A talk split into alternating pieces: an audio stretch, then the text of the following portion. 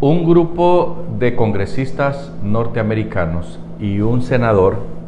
han enviado una carta al, a los dirigentes del Departamento de Estado de, de la Unión Americana, haciéndoles ver el temor que tienen estos uh, congresistas y senadores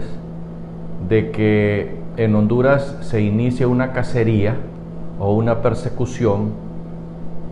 de las empresas norteamericanas con la idea de irles quitando sus inversiones en Honduras. Eh, ya salió uno de los ministros de, de este gobierno diciendo que no, que eso,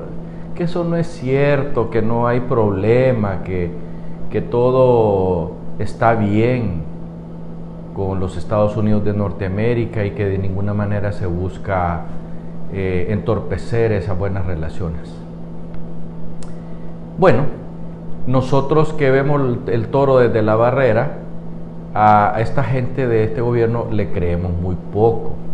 porque sabemos perfectamente bien que ellos están eh, siguiendo paso a paso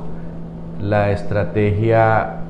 de allá en Sao Paulo. Ya sabemos que el foro de Sao Paulo esgrimió una estrategia para los países latinoamericanos y los gobiernos de izquierda, incluido el de nuestro país, están siguiendo paso a paso estas, uh, estas normas o este protocolo, digámoslo así,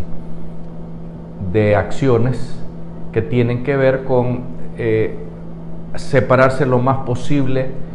del imperio norteamericano y acercarse lo más posible al imperio chino, que ya hemos explicado en otros editoriales, qué es lo que esta gente busca, ¿verdad? Es evidente que cuando vienen, por ejemplo, a pelearse con la gente de Palmerola, lo que andan buscando es que se vayan los alemanes y entren los chinos. Eh, en el caso de las sedes, hay que fregar las sedes que ya están por ley en este país y que quitarlas nos va a costar millones a usted y a mí que pagamos impuestos porque los empleados públicos no pagan impuestos y menos los que mandan. De manera tal pues que tienen razón los eh, eh, señores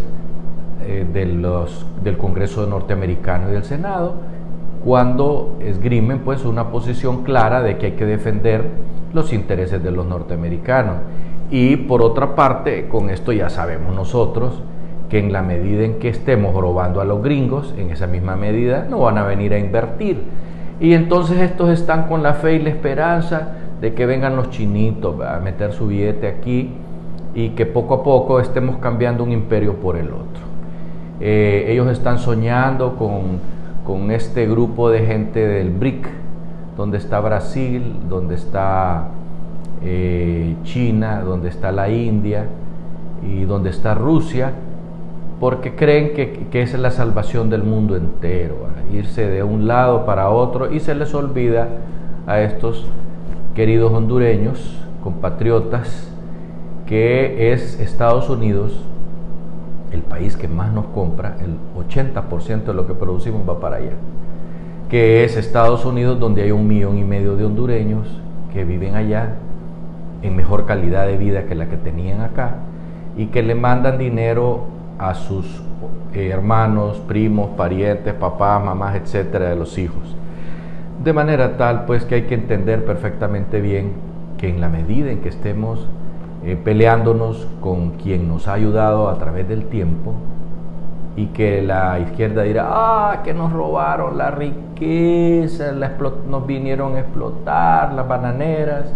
y se les olvidó que los empleados que tenían las bananeras eran los mejor pagados y los que tenían casa y comida asegurada. Pero en fin, nosotros creemos que eh, la gente en el extranjero no, no se pasa chupando el dedo y están mirando claramente cuáles son las intenciones de este gobierno. Y ojo, ojo, que recuerden ustedes que por cada millón de hondureños que hay allá en Estados Unidos, hay 6 millones de compatriotas que viven de esas personas. No se olviden de eso cuando vayan a las próximas elecciones. Hasta pronto.